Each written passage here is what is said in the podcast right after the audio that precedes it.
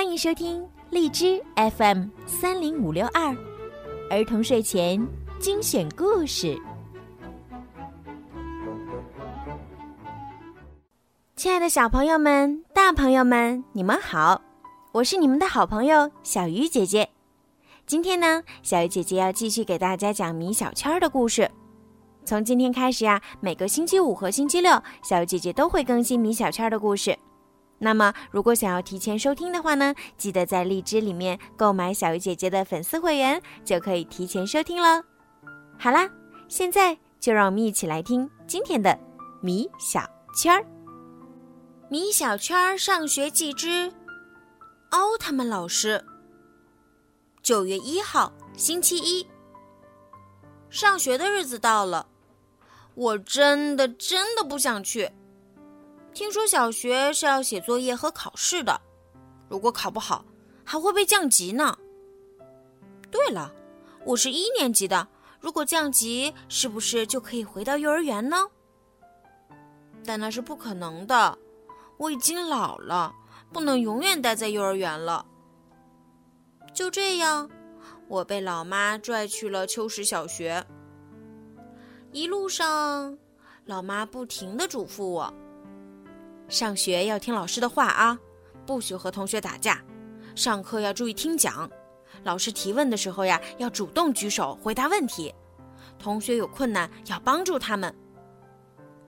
可是老妈，我还只是个小孩子呢，你说那么多，我一下子怎么记得住啊？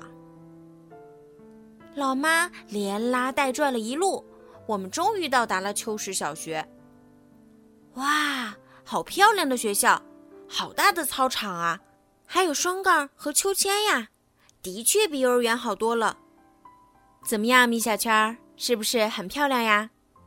老妈这样问道。嗯，是啊，比幼儿园气派多了。那你是喜欢在这样气派的学校里上学，还是在幼儿园上学呢？这还用问吗？当然是幼儿园啊。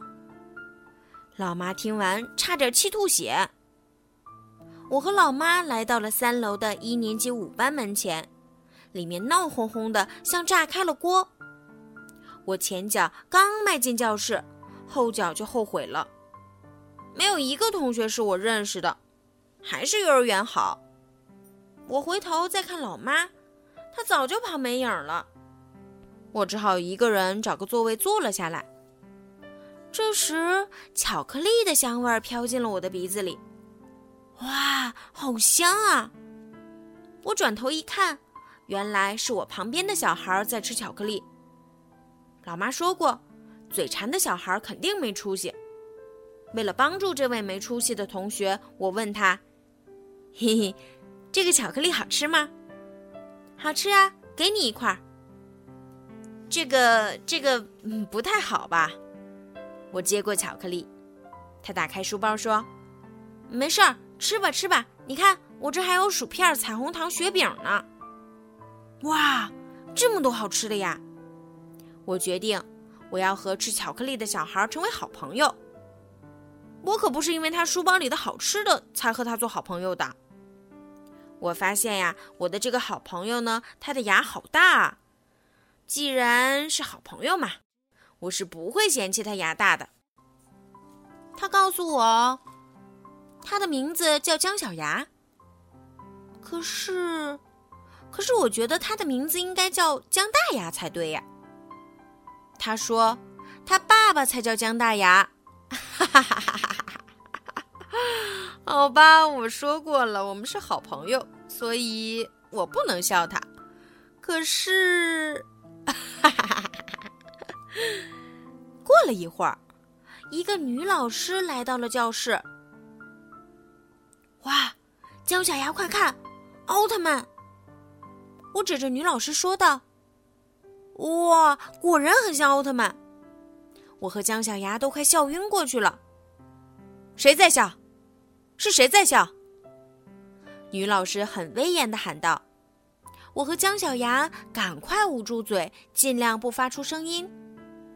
这位女老师呢，让同学们都坐好，然后呢，她告诉大家，她叫魏大红。既是我们的班主任，又是我们班的数学老师。现在大家都站起来，到走廊去，我们要分座位了。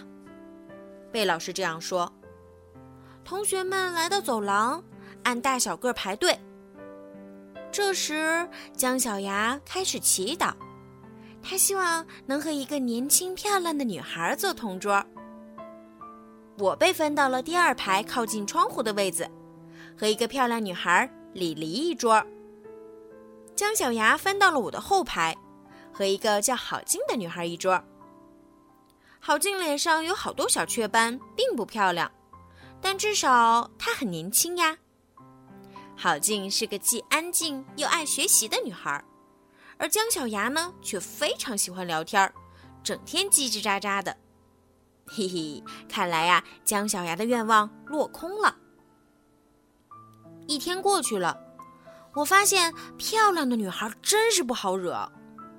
李黎真是个野蛮的家伙，他喜欢批评别人、打击别人、管别人、讽刺别人。第一天。他只跟我说了一句话。他在我眼里就像一只骄傲的花公鸡，哦，不是，是花母鸡。我不喜欢他。好啦，宝贝们，今天的故事呀就讲到这儿了。希望小朋友们可以喜欢今天小鱼姐姐为你们讲的故事。小鱼姐姐呢，希望每一个宝贝今天晚上都可以睡个好觉，做个好梦。另外呀，小鱼姐姐最近呢在参加荔枝 APP 举办的回声计划活动，所以呢需要小朋友们的大力支持哦。希望小朋友们呀在荔枝 APP 当中多多的为小鱼姐姐转发、评论、点赞、打赏，谢谢宝贝们的支持。好啦，孩子们赶快行动吧，晚安。